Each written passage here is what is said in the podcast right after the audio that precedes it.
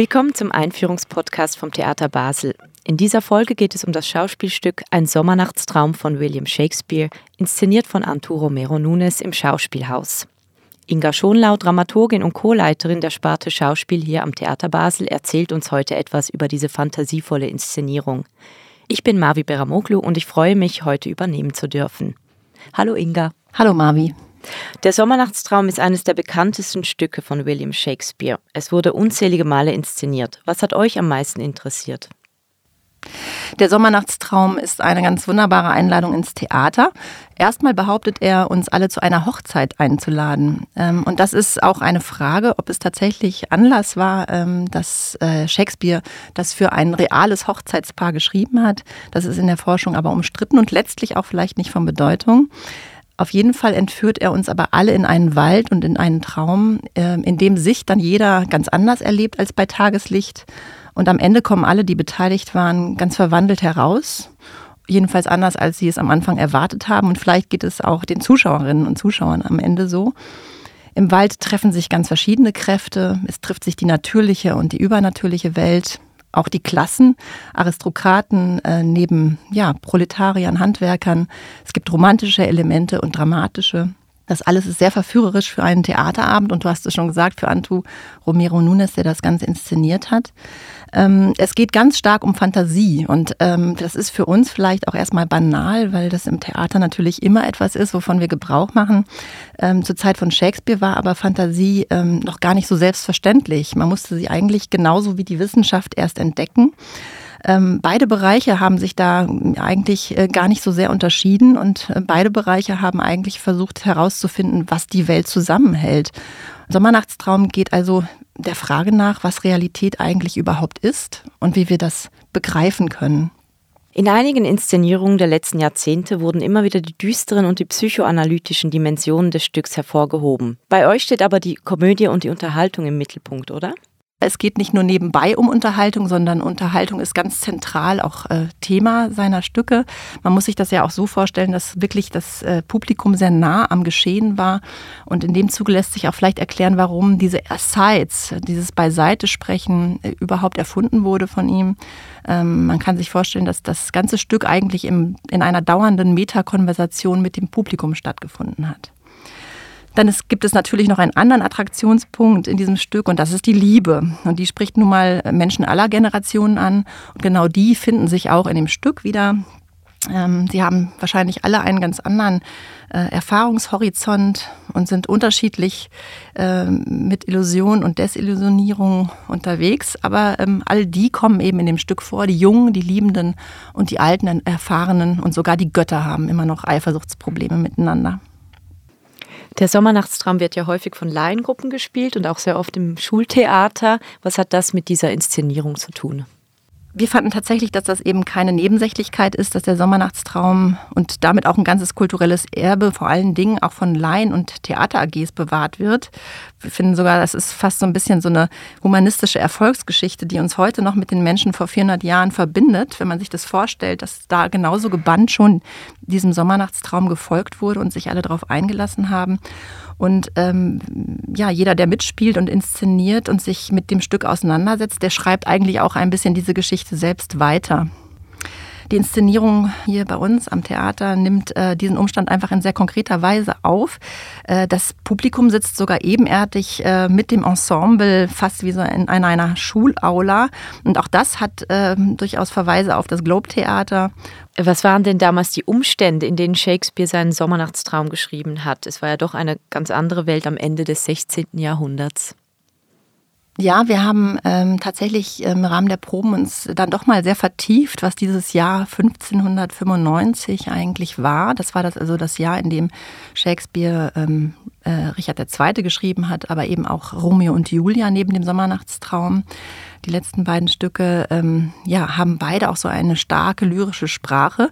Das hat damit zu tun, dass es damals so eine Sonettkultur gab. Ähm, und auch das kann man sich, glaube ich, ganz plastisch vorstellen. Heutzutage gibt es ja auch Liebesdichtungen in Schlager und Popmusik. Äh, und es hatte damals wirklich so eine Hochphase, sodass man sich ähm, ja, große Gedichte schrieb. Und äh, Shakespeare hat das selbst einerseits getan, war auch durchaus bekannt als Sonettdichter ähm, und hat auch da den antiken Vorbildern nachgeahmt. Andererseits geht er aber auch darüber hinaus, weil er sich nämlich über diese schwärmerische Sprache lustig macht. Also er hat ähm, da durchaus auch immer so einen ironischen Blick drauf und das macht ihn natürlich auch wieder sehr äh, modern und nicht alles ist äh, dramatisch ernst gemeint, auch wenn die Sprache so existenziell daherkommt manchmal.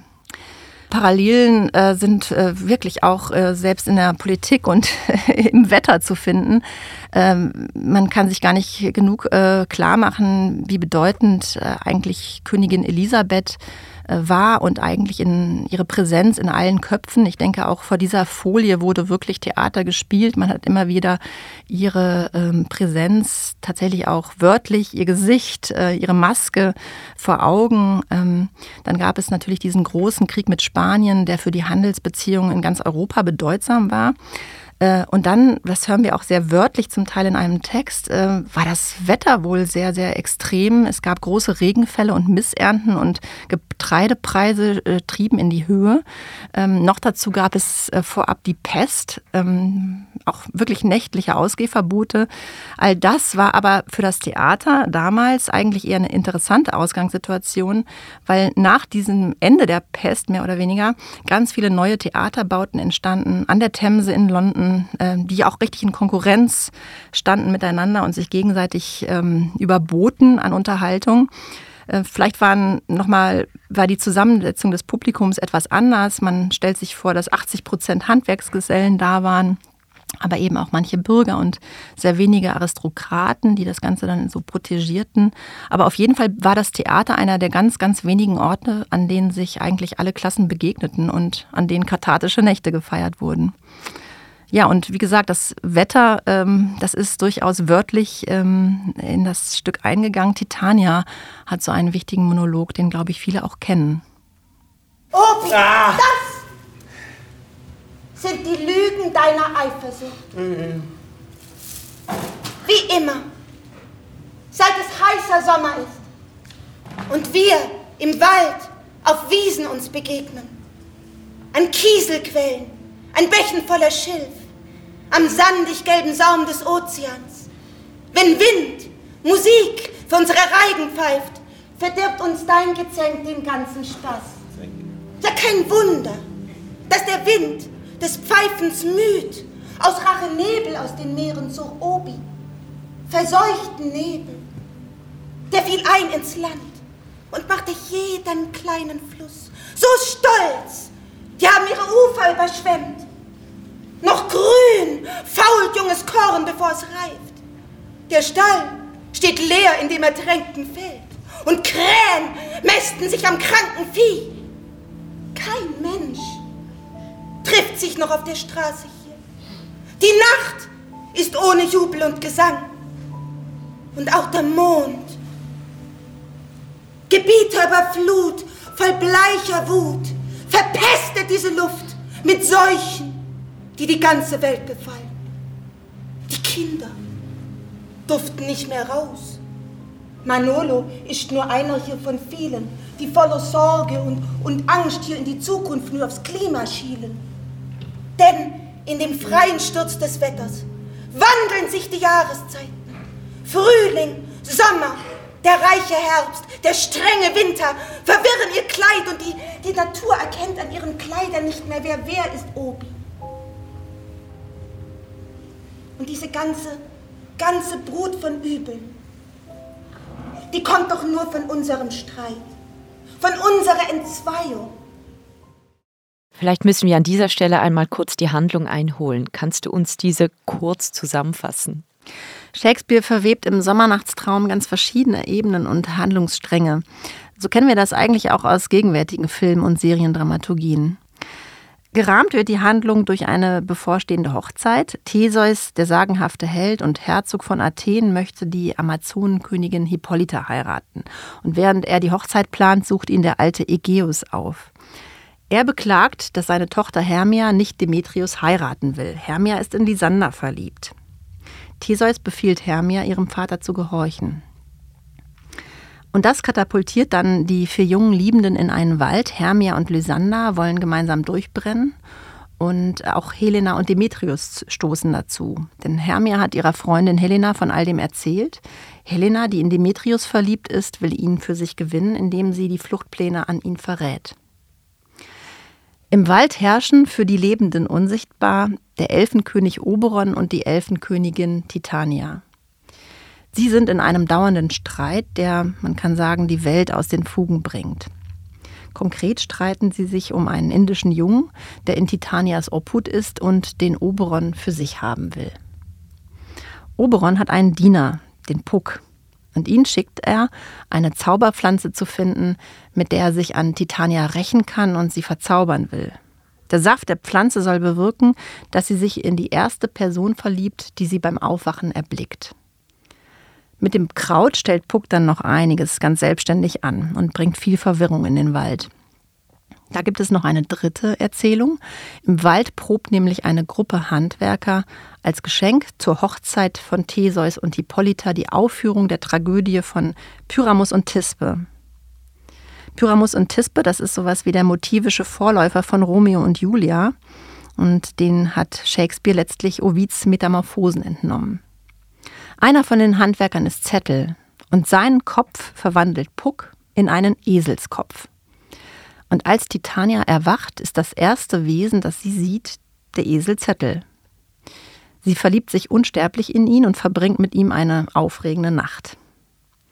Mit dem Kraut bringt Puck dann noch weitere Verwirrung in die Gruppe der vier Jungen und am Ende dreht sich alles. Äh, Demetrius und Lysander lieben plötzlich nicht mehr Hermia, sondern Helena und so weiter und so weiter. Am Ende erwachen wieder alle aus ihrem Traum und kehren zu ihren Partnerinnen und Partnern zurück. Und ein ganz bekannter Text, mit dem das Erwachen beschrieben wird, ist der Text Zettels Traum. Den hören wir jetzt mal.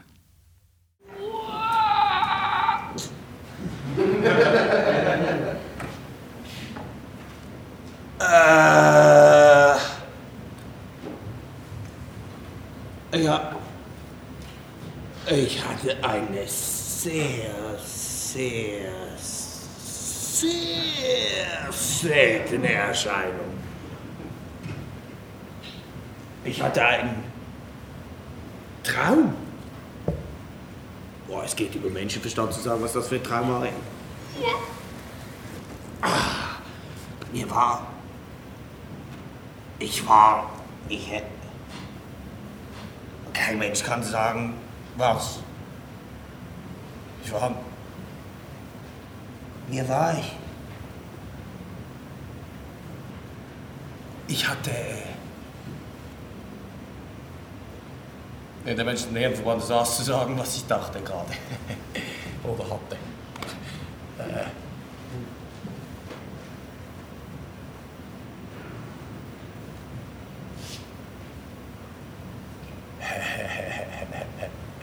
Das Menschenohr hat es nicht gesehen. Das Menschenauge hat es nicht gehört. Seine Zunge kann es nicht greifen. Seine Hand kann es nicht schmecken. Sein Herz kann nicht erzählen, was für ein Traum das war.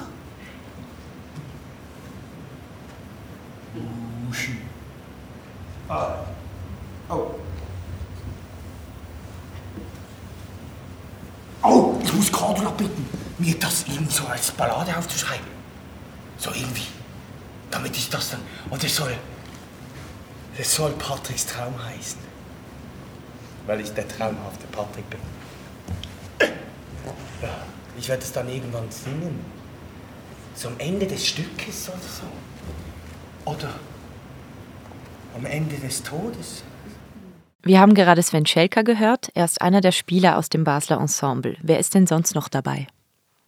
Ja, ich finde, dass dieser Sommernachtstraum wirklich fantastisch besetzt ist. Ähm, es gibt ja auch so ganz viele Zweierkonstellationen und ähm, wenn man Puck und Oberon sieht in der Besetzung von Gala Otero Winter und Michael Klammer, ähm, dann hat man da, glaube ich, so eine Neuentdeckung eines wahren äh, Clowns-Duos zu sehen. Dann gibt es Anne Schwarz als Titania und Sven Schelker haben wir gerade schon gehört als ja, Esel und an anderen Rollen. Die Liebenden sind Nairi Hadodo, Fabian Krüger an Haug und auch nochmal Sven. Ähm, ja, und die haben so eine ganz eigene Form gefunden, diese Figuren in unsere Gegenwart äh, zu holen. Und interessant ist dabei auch, dass sie auch einen Genderwechsel dabei haben. Ähm, und wir haben versucht, das so selbstverständlich aufzufassen wie bei Shakespeare, wo ja auch ganz häufig vorkommt, ähm, dass ähm, Männer eigentlich Rollen von Frauen spielen. Das hatte dort ganz andere Gründe. Es war sehr verpönt für Frauen überhaupt im Theater zu sein und zu arbeiten. Und äh, wir haben das eher so in seiner Selbstverständlichkeit übernommen. Das hat dann sozusagen auch nochmal eine spezielle inhaltliche Komponente. Das Thema der Verwandlung ist bei uns in der Kompanie ja sehr zentral, mehr als alles andere vielleicht. Ähm, und so spielen wir auch diesen Sommernachtstraum auf einer ja, relativ einfachen Bühne äh, mit wenig Dekor, ähm, aber schönem Licht. Ähm, und das Spiel und die Verwandlung stehen im Zentrum, genauso wie die Fantasie dann von den Spielerinnen und Spielern und natürlich auch von denen, die das Ganze sehen. Ich finde das beeindruckend, wie sie das machen und wie sie uns wirklich zweieinhalb Stunden in den Bann ziehen. Wie viel von Shakespeares Sprache kommt denn noch vor und habt ihr den Text aktualisiert? Shakespeare kommt tatsächlich äh, ausführlichst im Original vor. Auch die Sprache ist zentral. Ähm, wir bleiben auch äh, dramaturgisch wesentlich am Original. Die ist auch, also die Dramaturgie ist einfach zu gut, äh, wobei das gar nicht so einfach zu proben ist, weil es eben keine großen Bögen gibt, wie zum Beispiel in einem dramatischen Stoff, sondern alle immer nur ganz kurze Auftritte haben. Allerdings haben wir schon eine wesentliche Änderung, die vielleicht äh, etwas erstaunt, ähm, die aber, meine ich, letztlich äh, wieder völlig bei Shakespeare äh, ankommt. Und zwar, wir haben ja schon von dem Laientheater vorhin gesprochen. Ähm, und davon, dass zu Shakespeares Zeiten zu 80 Prozent vielleicht Handwerker ähm, im Publikum angesprochen wurden und auch nur deshalb die Handwerkerszenen vielleicht so lustig sein konnten, weil es wirklich sich konkret an diese große ähm, Menge richtete. Und wir haben das Ganze ähm, nach guter Überlegung ähm, in ein Lehrerinnenkollegium verlegt. Das heißt, bei uns proben nicht die Handwerkerinnen und Handwerker Pyramus und Tispe, bei uns sind es Lehrerinnen und Lehrer. Und so beginnen wir dann auch in der Schulaula und geraten dann immer tiefer in den Wald und in die Fantasie und am Ende laufen auch wieder alle Handlungsstränge in der Schulaula zusammen. Und unterrichtet auch bei uns im Haus ist unsere schulische Heilpädagogin. Ja, also ja. Die, Dinge, die man erlebt, die sind ja manchmal so existenziell, dass man jede Abstand und jede Leichtigkeit verliert. Und im darstellenden Spiel haben wir eben die Möglichkeit, das Leben zum Probieren. Also man kann zum Beispiel sterben und nicht wirklich sterben.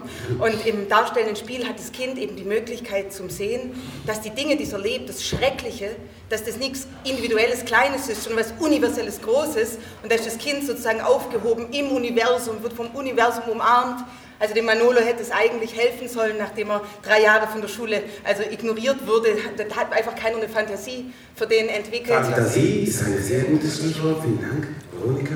Ja, Fantasie. Die Fantasie wächst ja auch immer ein bisschen mit der Bekräftigung des Raums. Ich sehe das selber. Ich mache außerhalb. Ich denke, man kann das durchaus ein bisschen lesen wie eine Hommage an die Lehrerinnen und Lehrer, die eben über all die Jahre die Fantasie und dieses Stück hochhalten. Ähm, wir haben auch äh, immer wieder mit unserem Theaterpädagogen Martin Frank gesprochen. Er hat uns immer wieder auf den Proben besucht und ähm, manchmal auch ganz ernste Geschichten erzählt, äh, wie bedeutungsvoll ja der Gebrauch der Fantasie ist und auch welchen, welche Rolle da das Theater auch manchmal im Schulkontext äh, spielen kann. Gerade in Zeiten, in denen Kinder und Jugendliche ja wahrscheinlich doch viel Unsicherheit auch erleben, was ihre eigene Zukunftsperspektive betrifft, was vielleicht Fragen des Klimas betrifft, sie erfahren auch gegenwärtig neuerdings pandemische Zustände und Krieg. Ähm, da schafft der Sommernachtstraum eine Form von Orientierung, natürlich nicht nur für die Jungen, auch für die Älteren. Ähm, und äh, ist eben ja eigentlich sehr komplex geblieben. Er vereinfacht nicht die Frage unseres Zusammenlebens, sondern bereichert sie eigentlich um eine Ebene, eine richtig besondere irrationale Welt, in der dann alle wieder zu Hause sein können und, von, und in der sie sich auch von der Angst vor den eigenen Träumen ein wenig befreien können. Wesentlich ist aber dabei auch nach wie vor die Unterhaltung, ein bisschen Ablenkung und das ist tatsächlich, wie ich meine, genau der Auftrag, den Shakespeare auf die ersten Seiten seines Stücks geschrieben hat. Begeistere die Jugend von Athen und erleichtere sie von ihren leichten Zügen. Herzlichen Dank, Inga, für diese spannende und informative Einführung. Ein Sommernachtstraum hatte am 17. Dezember im Schauspielhaus Premiere und läuft noch bis zum 10. April 2023. Das Stück dauert circa zweieinhalb Stunden. Weitere Informationen finden Sie unter www.theater-basel.ch. Herzlichen Dank fürs Zuhören und bis bald.